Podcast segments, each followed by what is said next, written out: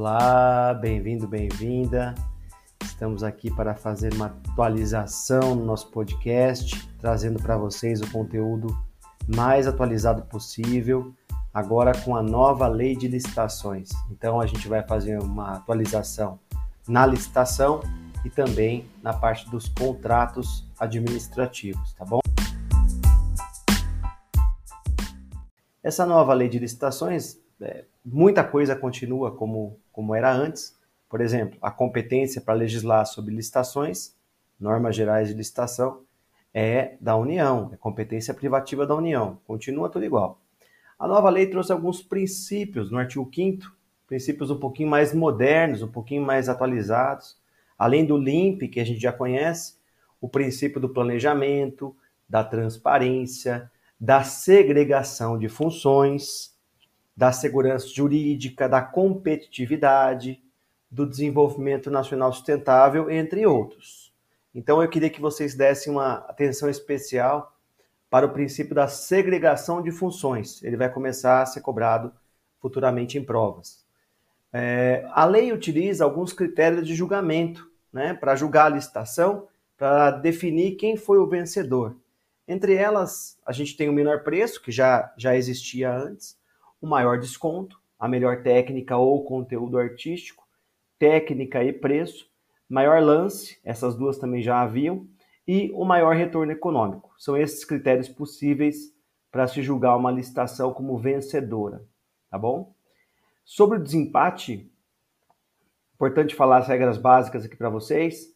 Existe uma ordem a ser seguida, mas a ordem é a seguinte: Primeiro critério, disputa final. Então, os licitantes apresentam novas propostas. Segundo critério, desempenho contratual prévio, aquele que já tem algum desempenho com a administração. Três, desenvolvimento da equidade de gênero no ambiente de trabalho. Então, a empresa que tem aquela proposta de igualar homens e mulheres no ambiente de trabalho e tudo mais, muito salutar, é um dos critérios do desempate. Também o programa de integridade, né, o compliance que a gente conhece. São esses critérios sucessivamente adotados na nova lei, são os critérios mais modernos. A licitação se desenvolve na fase preparatória, o orçamento pode ser sigiloso, na licitação antiga isso não acontecia. A administração divulga edital, isso é feito através do Portal Nacional de Contratações Públicas. Os licitantes apresentam a proposta, vejam que primeiro vem a proposta, depois vai ser analisado o documento pessoal de cada um. Então, primeiro a proposta, a proposta é julgada, segue-se a fase de habilitação, através da análise de documentos pessoais, que a gente já conhece, né? Qualificação jurídica, técnica, fiscal, trabalhista, etc.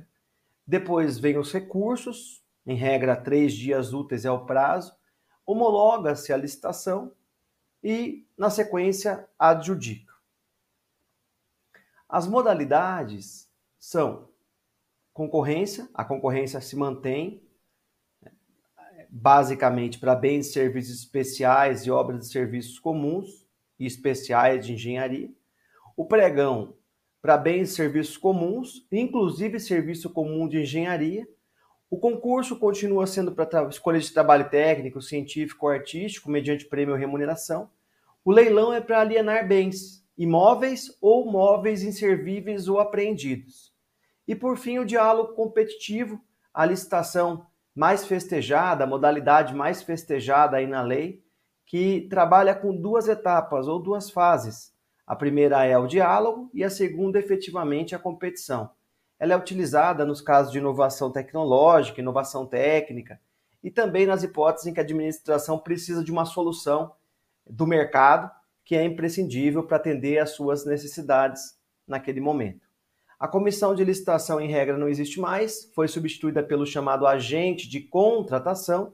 Tem exceções, claro, mas a regra é essa: o agente substitui a comissão.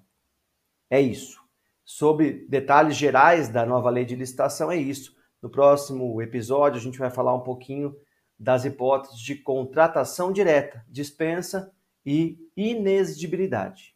Ok? Nos vemos em breve, então. Um abraço a todos.